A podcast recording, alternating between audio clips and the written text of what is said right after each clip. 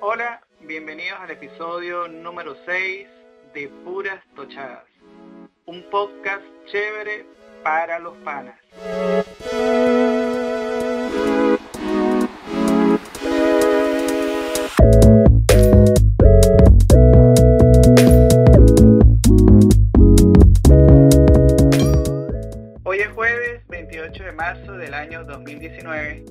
Afortunadamente en este momento tenemos luz. ¿Cómo te parece, Dani? Chévere. Chévere, como siempre. Sí, en este momento. En este momento, ¿por qué decimos en este momento? Porque seguimos con el gran apagón. Duramos casi, ya íbamos rumbo a, la- a los 48 horas, ¿verdad? De- ya íbamos para las 30 y pico de horas sin energía eléctrica y durante todo ese tiempo nada más hubo un intervalo de dos horitas Dos horas nada que más. tuvimos energía, por supuesto, pues dos horitas en las que no se pudo hacer hielito ni pudo agarrar el buen frío la nevera, pero bueno, fueron dos horitas nada más hasta este momento, hoy jueves 28 de marzo. En este momento tenemos energía eléctrica y están conectados los teléfonos para poder estar grabando y, y bueno, reportarnos. Ya saben que todo este trabajo va a salir a destiempo, no se va a poder publicar porque tenemos energía eléctrica pero no hay comunicación telefónica No hay internet. y tampoco hay conexión a internet. No, como ya sabrán, esta semana también se suspendieron las clases. Desde el martes hasta el viernes están suspendidas las clases. Muchos lugares pues no trabajaron. eh, se decreta a nivel nacional días no laborables, aunque bueno, escuché por ahí que los bancos iban a trabajar de 9 a 2 de la mañana a 2 de la tarde, pero todo dependiendo de la conexión, de la plataforma y todo eso. Pero nuestra realidad es esa hasta el día de hoy. Sin luz y sin trabajo, sin clase tampoco para los chamos. Desde el martes desde el lunes. Desde el martes, porque el Ya estoy lunes... confundida, ya los, días me pasan y no sé. No, no, el lunes en la mañana sí hubo clase. Sí, ¿verdad? Sí, sí, la niña fue para Ah, cierto, cierto, el lunes sí, cierto. Pero ya al mediodía ya empezó lo del, lo del corte de luz y bueno, hoy jueves seguimos así. Esa es nuestra realidad. Eh, ya cambiaron la versión. Recuerden que el primer gran apagón fue lo que comentó Ani en el podcast anterior del ataque cibernético con Iguana, la cometa, Magneto. Después salió la siguiente versión que era que habían atacado el patio central era de Guri. Sí, es que ahorita estábamos en- medio enterándonos de la noticia. Y hay un tercero. Parece que anoche el presidente se comunicó vía telefónica, entonces habló sobre un ataque, un ataque con fusil de, De largo de largo alcance. alcance. Pero pues no, no hablamos mucho al respecto porque realmente no hemos tenido chance de ponernos al día. Así como estamos aquí tratando de, bueno, eh, ponernos al día ustedes también de, de cómo es la situación, pues también estamos aquí con mil y una cosas este, aquí en casa andando para poder aprovechar la energía eléctrica. Recuerden que Puras Tochadas es un segmento de nuestro canal de YouTube Guido Camargo Presenta. Así que si estás viendo el video de este audio, recuerden que yo a los audios les monto imágenes para que vayan más o menos entendiendo de qué vamos hablando. Si estás en YouTube, pues dale like, compártelo y suscríbete a nuestro canal. Pero si lo que quieres es descargar el audio para que te lo lleves y lo escuches en tu terminal, eh, teléfono, eh, tablet o computadora, lo puedes hacer a través de Google Podcast, Apple Podcast, en Evox, en Spotify, Anchor, en Breaker, Overcast, Pocket Cast, Podbean y en Stitcher. Eh, SoundCloud pues todavía no he podido solucionar el problema con ellos, así que por el momento estas son las plataformas en que nos pueden encontrar. Y si quieres escribirnos lo puedes hacer a través de Instagram y Twitter, arroba puras tochadas, arroba Guido Camargo. Y si quieres escribirnos un correo electrónico lo haces a través de purastochadas arroba gmail.com. Bien, en el día de hoy, como lo dice el título, de alguna manera eh, nos estamos actualizando nosotros y bueno, aprovechamos de compartirlo con ustedes eh, en relación a lo que es el costo del transporte público. ¿Por qué nos estamos actualizando? Porque es que nosotros tenemos, tenemos vehículo propio, ¿no? Nosotros tuvimos esa oportunidad de poder comprar un vehículo En el 2007. en el 2007, exacto.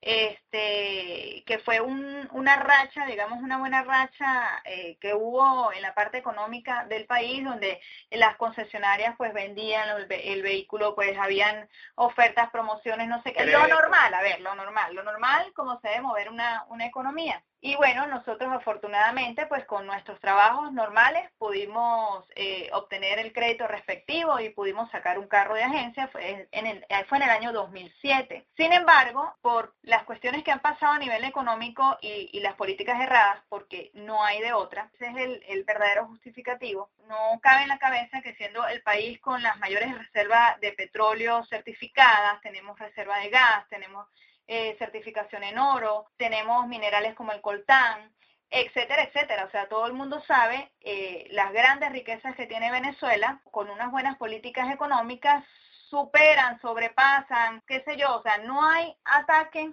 alguno que pueda con un país tan enormemente rico como Venezuela, a menos que haya una mala administración en la parte de en, lo económico. Y además, recuerden que Venezuela se llena la boca diciendo que tiene excelentes relaciones con Rusia y China.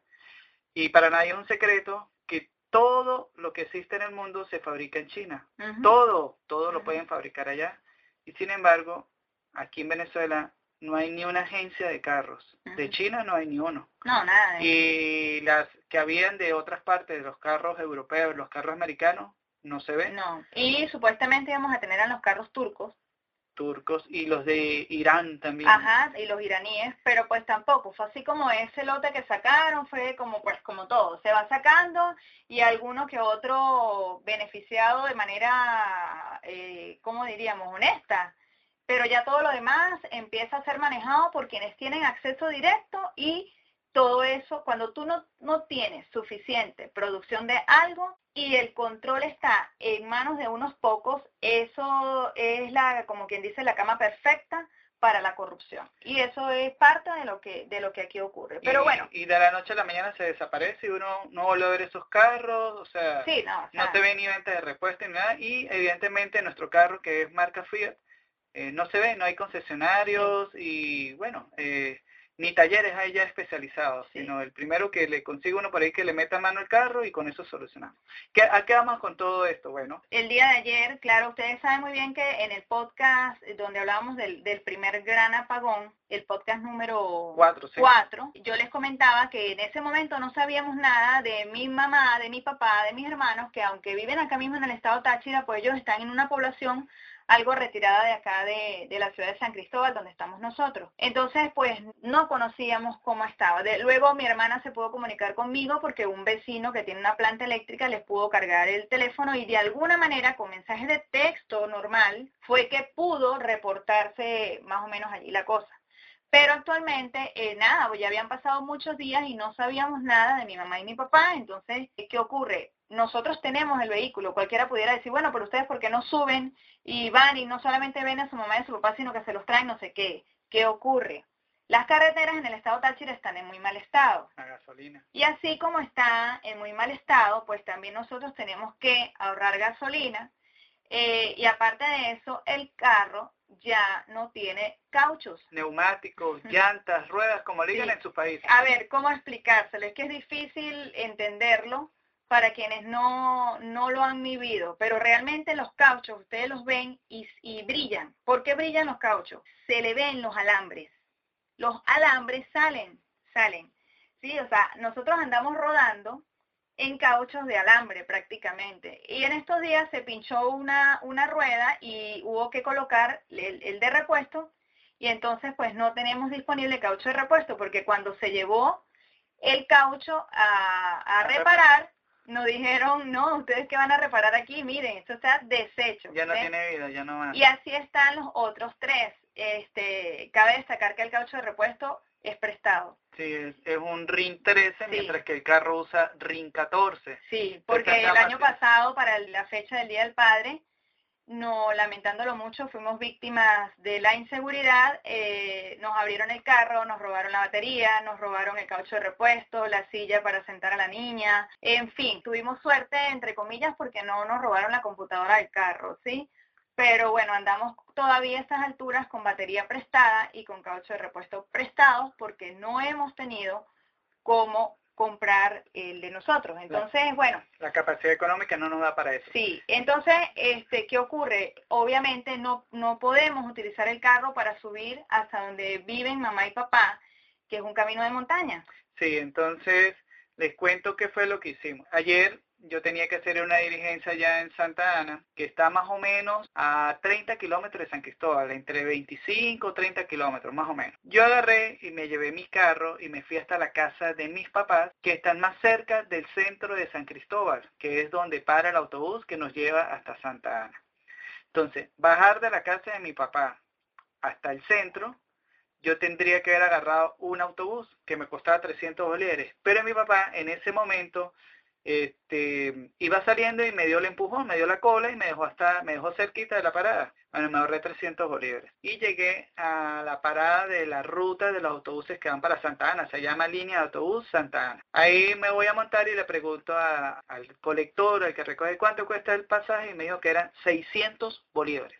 Entonces, mientras yo voy diciendo esto, Ana iba anotando eh, lo, lo, que, lo que yo pagué, ¿no? Primero fueron 600 bolívares. Te ahorraste 300 porque tu papá te dio el empujón al centro, te, dio la cola, te llevó. 600 bolívares, bueno. Ahí esperé como unos 10 minutos, arrancó el autobús, son más o menos entre 30 y 40 minutos. Pero a mitad de carretera, a mitad del, del trayecto, había una tranca, ah, la gente había trancado la, la, la, avenida principal, la calle principal, una calle principal, se llama Vía el Llano, hacia, hacia los llanos de Venezuela, entonces la gente tenía trancada la, la carretera porque había una gandola que estaba llegando a una estación de servicio. Pero me imagino que la gente cansada de que no los atendieran, me imagino que estaban metiendo muchos coleados, se molestaron y trancaron. Entonces el autobús se tuvo que meter por otra ruta, por una carretera vieja, súper peligrosa, porque eso está todo así que pasa muchos carros y se cae, y bueno, pasamos por ahí. ¿Entienden por qué no nos podemos arriesgar a, subir con nuestro carro así como tenemos los cauchos? No podemos porque fíjense, te, hubiese tenido que desviarte e igual por esa misma ruta. Por esa misma ruta y sin caucho de repuesto, pues el riesgo es muy grande. Bueno, entonces pasamos, llegué hasta el pueblo de Santa Ana, que es en el municipio Córdoba, y ahí yo tengo que agarrar otro autobús que me lleve hasta la casa de mi suegro, porque siempre es retirado un poquito, son como como 10 minutos en autobús. Ahí son 300 bolívares más. Llegué, agarré el autobús, llegué hasta donde estaba mi suegra, vi que estaba todo bien, hablé con ellos, eh, los saludé, tomé café, la respectiva visita, arreglé el asunto que tenía que arreglar, me regreso y agarro el autobús de la casa de ellos hasta la plaza de Santa, de Santa Ana, porque los autobuses llegan a la Plaza Bolívar de Santa Ana. Ahí fueron 300 bolívares más. Quiere decir que el pasaje está, la ruta corta, en 300 bolívares. Sí. Y la ruta más larguita, o las rutas más larguitas, 600, que es lo que eh, pagaste de Santa Ana para acá también, ¿no? Y de Santa Ana para San Cristóbal fueron 600 bolívares más. En San, en San Cristóbal, cuando llegó el centro de San Cristóbal, fue a casi a hora del mediodía, y como era día no laborable y no había luz, pues evidentemente estaba muy solo y me tocó esperar casi una hora para que arrancara el autobús del centro hacia la casa de mis papás, porque hasta que no se llenara el autobús, pues el señor no iba a arrancar, no iba a perder ese viaje. Claro, y tampoco tenías forma de cómo comunicarte con tu ah, papá para ver si te podía recoger, si tenía la disponibilidad o algo, porque al no haber energía eléctrica, se, bueno, es que tampoco ha habido comunicación, lo que les digo, ahorita tenemos energía eléctrica, pero no hay servicio de telefonía ni, ni fija residencial ni, ni telefonía celular. Es una suerte si alguien consigue por ahí algo Entonces de señal. tuviste que esperar el autobús. Y fueron 300 bolívares más.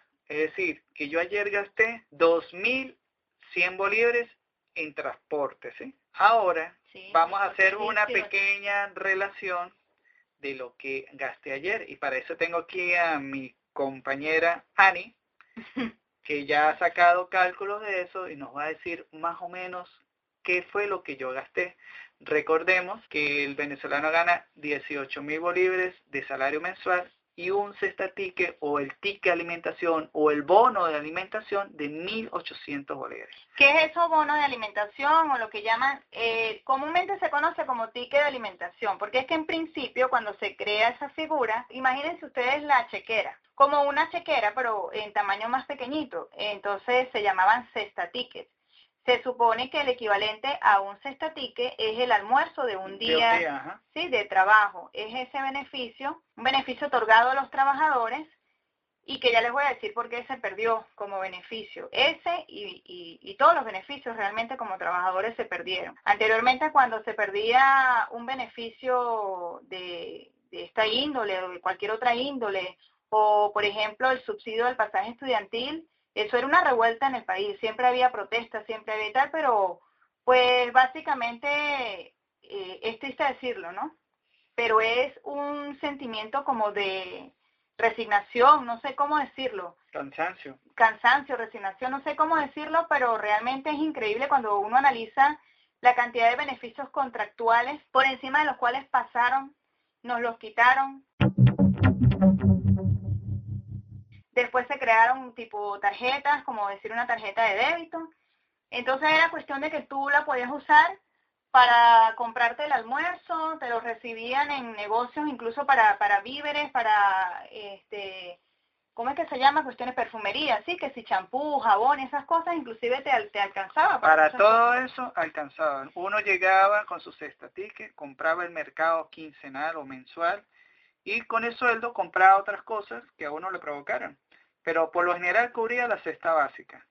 Hoy en día, pues no, ya Orani nos va a explicar por qué. Sí, actualmente el salario base está en 18 mil bolívares. ¿Por qué? Y el beneficio de alimentación es 1.800 bolívares. Quiere decir que el salario integral son 19.800 bolívares. ¿Y yo pagué cuánto? Pues tú pagaste ayer 2.100 bolívares si tu papá no, no te hubiese llevado, o no hubiese estado en la casa desde la casa de, de, de, ellos, de, de mis suegros, ah, pero hasta el centro. Sí, paremos un momentico aquí. ¿Por qué yo me fui para la casa de mi mamá?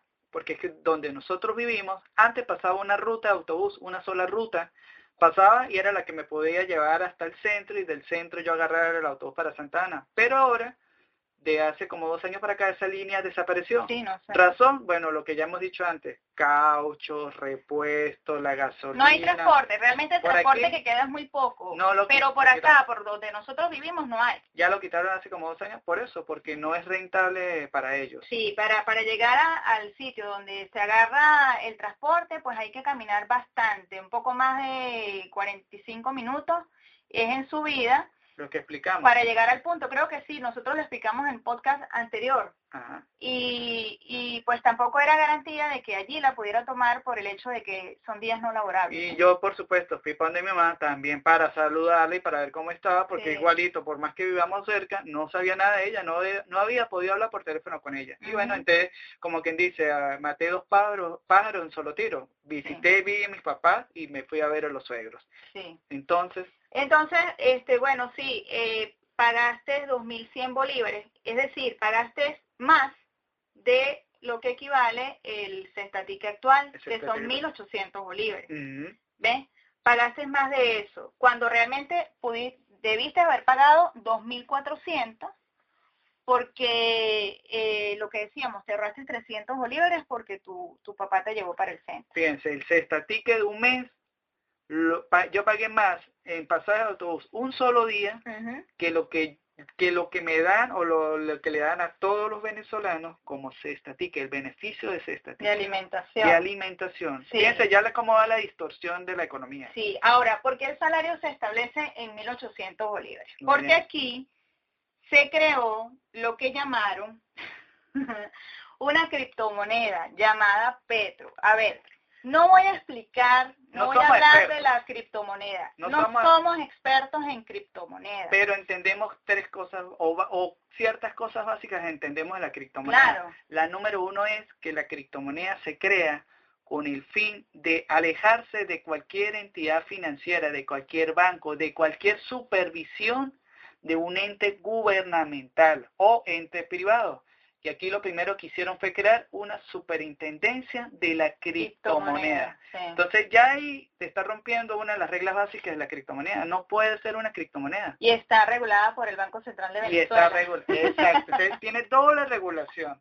Y ya ahí deja de ser una criptomoneda. Aquí dicen que es criptomoneda y que el petro es una criptomoneda. Lo de cripto tiene su razón de ser. O sea, eh, quienes no conozcan sobre el tema, los invitamos a que busquen, a que lean. No lo voy a explicar, no lo vamos a explicar un poco más allá. Solo sé que cuando ustedes lean por lo menos las tres primeras características que debe tener una criptomoneda y vean lo que es el petro venezolano, que lo llaman criptomoneda, se van a dar cuenta de una vez que el petro no es una criptomoneda. Pero bueno, la criptomoneda petro, ¿sí? que se crea a partir de la reconversión monetaria, que se dio hace escaso 6, 7 meses, fue, si mal no recuerdo, finales de agosto. el 20 de agosto, sí, finales de agosto. Tenemos muy poco tiempo de haber tenido eh, la última reconversión monetaria, donde se le eliminó a la moneda cinco ceros, donde se creó el petro y donde se nos dijo que, bueno, esas eran las medidas que se estaban tomando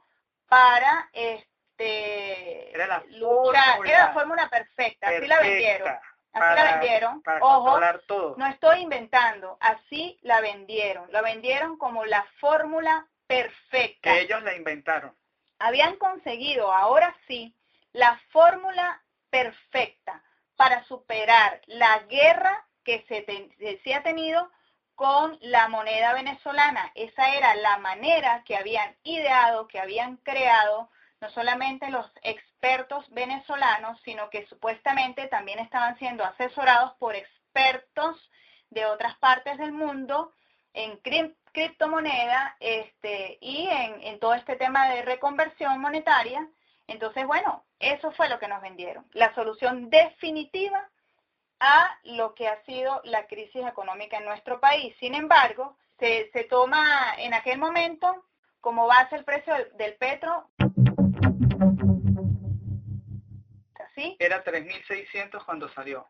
Sí, entonces se ancló el salario a la mitad de un petro, es decir, el salario de un venezolano equivale a medio petro, ¿verdad? La primera vez costaba 3.600, es decir, que la mitad era 1.800 lo que ganábamos los venezolanos. 1.800 bolívares, estamos hablando de finales de agosto, hace apenas siete meses. Sí. ¿sí? Eh, en ese momento el salario se lleva a 1.800 bolívares.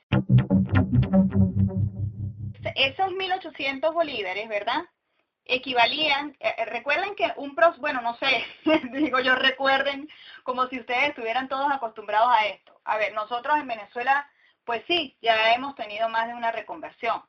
¿Qué ocurre? Siempre hay como un impacto, ¿no? En eso de que, oye, lo que yo pagaba en tanto, ahora es tanto, entonces eh, tú siempre duras como por lo menos, no sé, de 20 días a 30 días en adaptarte a la nueva manera de expresar lo, lo que tú estás eh, pagando o lo que tú estás sí, comprando. Entonces, ¿qué ocurre? Cuando llevan el salario a 18 mil, a 1.800 bolívares, porque era la mitad del petro, que se creó en ese momento, que eran 3.600 bolívares un petro, medio petro, eran 1.800 bolívares, esos 1.800 bolívares equivalían a 180 millones de bolívares, ¿sí? Solo que como le estaban de una vez quitando 5 ceros a la moneda, pues entonces la nueva expresión era 1.800 bolívares. O sea, los venezolanos le subieron el sueldo a 180 millones de bolívares. Sí. Pero en ese momento la gente ganaba menos, mucho menos. Muchísimo menos. Eso fue un incremento, si mal no recuerdo, Pero no del 600%, una ah, como el 600%, claro. No se nota ese superaumento porque una vez nos tiran la reconversión y dice el 1800. Sí, claro, le quitaron 5 ceros, entonces tú, pero, pero igualito, pues tú tratas de buscarle la lógica a la cuestión. Entonces, para ese momento era así. ¿Qué ocurre? Ahorita, pasados siete meses, el salario se estableció hace cuánto? Hace... Ya, ya el petro lo han aumentado dos veces. Claro. Porque de 3.600 subió a 9.000 y de 9.000 subió a lo actual a 18.000, el medio petro, perdón. Sí, porque estaba en 3.600. Sí, luego subió a 9.000. 9.000. Y después subió y de 9.000 a 36.000. A 36.000. Ajá. ¿Sí? creo que no nos estamos saltando por allí otro... No, han tenido dos aumentos. Entonces, tres, tres valores. 3.600, eh, el, el, petro, Después 9.000, que porque el salario como era medio petro lo llevaron de 1.800 a 4.500. ¿Sí? Y después no subió a... No, subió directo a 36.000, que hoy es el actual 18.000. Ah, bueno, ok. El caso es que estamos hablando de que todo esto ha transcurrido en apenas siete meses. Actualmente, porque el salario no son ni 1.800 ni 4.500, sino 18.000. Porque llegó el momento en el que en enero Sí, en enero. Se nos dijo, mire, ahora el nuevo precio del petro son 36 mil bolívares. Estábamos hablando de agosto, septiembre, octubre, noviembre, diciembre, enero. No habían pasado ni cinco meses que se creó el petro a 3.600 a bolívares y en menos de ese tiempo ya el petro no costaba 3.600 bolívares, sino que costaba 36.000 bolívares. Y siempre se nos siempre se dice que el valor del sueldo va anclado al petro. Si el petro aumenta, tiene que subir el sueldo. Exactamente. A pesar de que, bueno, es medio petro, pero bueno, igualito debe subir. Entonces, al valer el petro 36 mil bolívares, obviamente el salario se ubicó en 18 mil bolívares. Bien, entonces, fíjense, ya serían 18 mil más el 10% de 1.800, por eso es que lo que le decía, el salario integral son 19.800. Imagínense la gente que vive en Santa Ana, donde vive mi mamá, que tenga que trabajar aquí en San Cristóbal. Repetimos, Guido gastó para poder ir hasta Santa Ana a ver a mi mamá y a mi papá 2.400 bolívares. Gastó 2.100, pero el costo real eran 2.400 bolívares. Eso saliendo desde donde viven mis suegros, ¿sí? que es una zona más cercana al centro de la ciudad porque si hubiese tenido que pagar otro pasaje aquí, imagínate tú, más cara la cosa. Pero bueno, dejémoslo allí, 2.400 bolívares. ¿Para qué me alcanza, Guido? Para nada. No alcanza, ¿Para qué me alcanza? ¿Para qué me alcanza que los 2.400? Claro, si yo, si yo gano 19.800 bolívares mensual, ¿sí? Y lo divido entre 2.400, que sería el gasto diario en pasajes si tú vives en Santa Ana, a ti el salario del mes te da para cubrir los pasajes de ocho días nada más. De verdad no sé cómo hace la gente para vivir en Santa Ana y trabajar en San Cristóbal. No sé. Yo no sé si es que todo el mundo tiene quien envíe remesas fuera del país. Es posible. O consigue quien le dé la cola para llegar hasta San Cristóbal. Pero así, a, a números a simple vista, no alcanza ni para pagar todos los pasajes del mes o sea, por eso es, que, es, irreal, es irreal. Y es, y es insólito cuando tú ves, por ejemplo, yo vi una entrevista que le hicieron al ministro de Transporte. Es ingeniero en sistemas. Se llama Hipólito Abreu. Ese señor primero niega la diáspora que, que de venezolanos. ¿sí? La niega, dice que no, que ese número no es real, que no se ha ido tanta gente. Y segundo, él dice que los pocos que se han ido y que no se han regresado, porque los que se han ido, según él, la mayoría ya ha regresado, que los pocos que se han ido han sido engañados, se van engañados. No es por lo que está pasando. O sea, yo de verdad, yo saco las cuentas y, yo digo, ya va, era como para decirle, señor Hipólito, o es para decirle, señor Hipólito, yo no sé, no, no bueno, no sé. ¿Usted cree que esto es un engaño? ¿Cómo la gente se moviliza para trabajar? ¿Cómo tú activas la producción en tu país y la gente no tiene cómo movilizarse, porque el ingreso no le da ni siquiera para movilizarse. O sea, evidentemente la gente de Santa Ana, pues me imagino la gran mayoría ha tenido que buscar resolverse dentro de la misma Santa Ana. A menos que tengas, pero fíjense, cuando se tiene el carro, mire en lo que hemos llegado.